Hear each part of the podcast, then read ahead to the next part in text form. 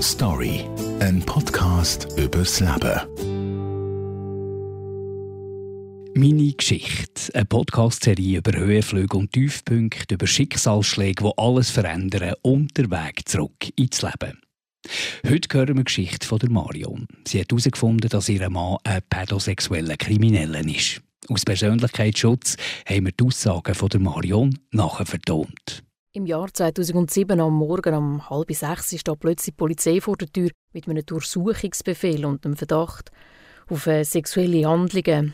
Mein Mann wird beschuldigt. Ich dachte, ich spinne. Das muss eine Verwechslung sein. Mein Mann soll ein Kind angelangt haben. Ich habe wirklich nicht gewusst, ist es nur Angst, ist es Scham, ist es ist einfach völlige Überforderung. Dann ist wirklich über ein Jahr nichts gegangen. Dann war Gerichtsverhandlung und erst am Schluss habe ich alles erfahren, was er wirklich gemacht hat. Mein Mann hat effektiv den Bub von Freunden von, von uns am, am Penis angelangt und es ist zur oralen Befriedigung gekommen und das hat mich absolut gruset, geekelt.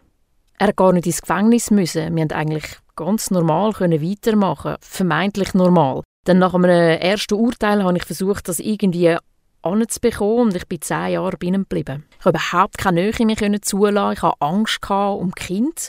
Also, wenn er Kind anlangt, was ist mit meinem Kind? Und habe wirklich mit professioneller Hilfe herausgefunden, dass ein Kind nicht angelangt hat. Dann bin ich schon mal ja, ein bisschen beruhigt gewesen. Das klingt jetzt ein schwierig, aber es ist so. Es hat Leute gegeben, die mich angesprochen haben und gesagt haben, ich verstehe nicht, wieso du den nicht verlässt. Du kannst doch nicht bei dem Monster bleiben. Und ich habe mich, obwohl ich das nicht muss, wie mitschuldig gefühlt.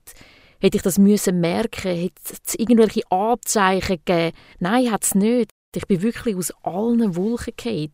Und das macht es so schwierig. Ich bin geblieben, weil ich das Gefühl hatte, dass ich es nicht allein schaffe mit drei Kindern. Ich habe gedacht, okay, es geht weiter, also schlimmer kann es ja nicht mehr kommen. Aber es ist schlimmer gekommen. Bei der Trennung war es nachher so, dass der Jüngste, er ist ein absolutes Papi-Kind, hat zum Papi wohnen Eigentlich im gleichen Alter wie ein Missbrauchsopfer von meinem Ex. Ich habe dann meinem Sohn gesagt, dass sein Papi, also mein Mann, sich äh, an einem anderen Bub vergriffen hat, also sexuelle Handlungen und für das verurteilt worden ist. Das hat eine extreme Schockierung ausgelöst. Dem Sohn hat man gesagt, du weißt ja, dass mein bester Freund und ich viel beim Papi sind übernachten und jetzt habe ich das Gefühl, ich bin mitschuldig. Der hat ihn nachher einmal massiert und dann sind sie einmal ganz lang im Massageraum gewesen. und einmal habe ich runterwählen und die Tür ist geschlossen gewesen.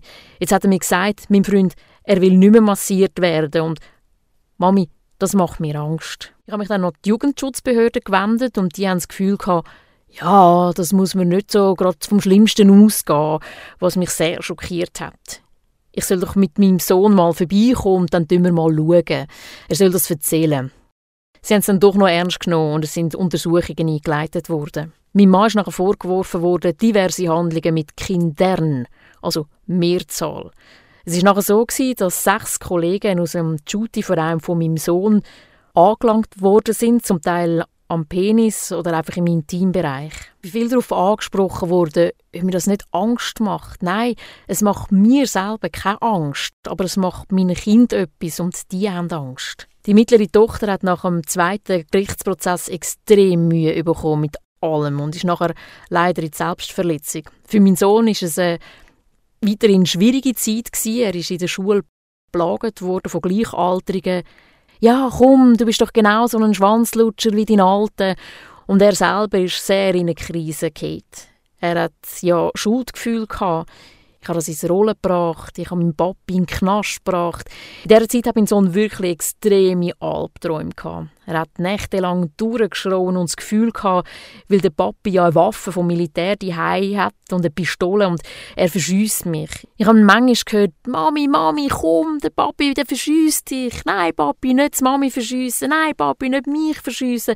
Und das geht einem durch Mark und Bein. Manchmal heute noch.